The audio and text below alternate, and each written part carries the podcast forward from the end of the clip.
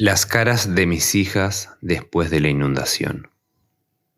Es cierto eso que dicen. Uno le da importancia a las cosas después que las perdió.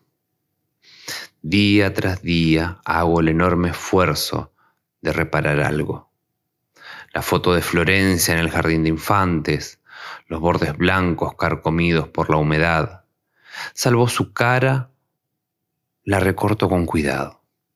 La coloco en el pequeño portarretratos redondo que ahora está entre mis libros nuevos.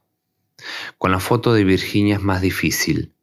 Estaba enmarcada entre dos vidrios y con un marco gris, lo recuerdo, cerca del ventanal, en el comedor.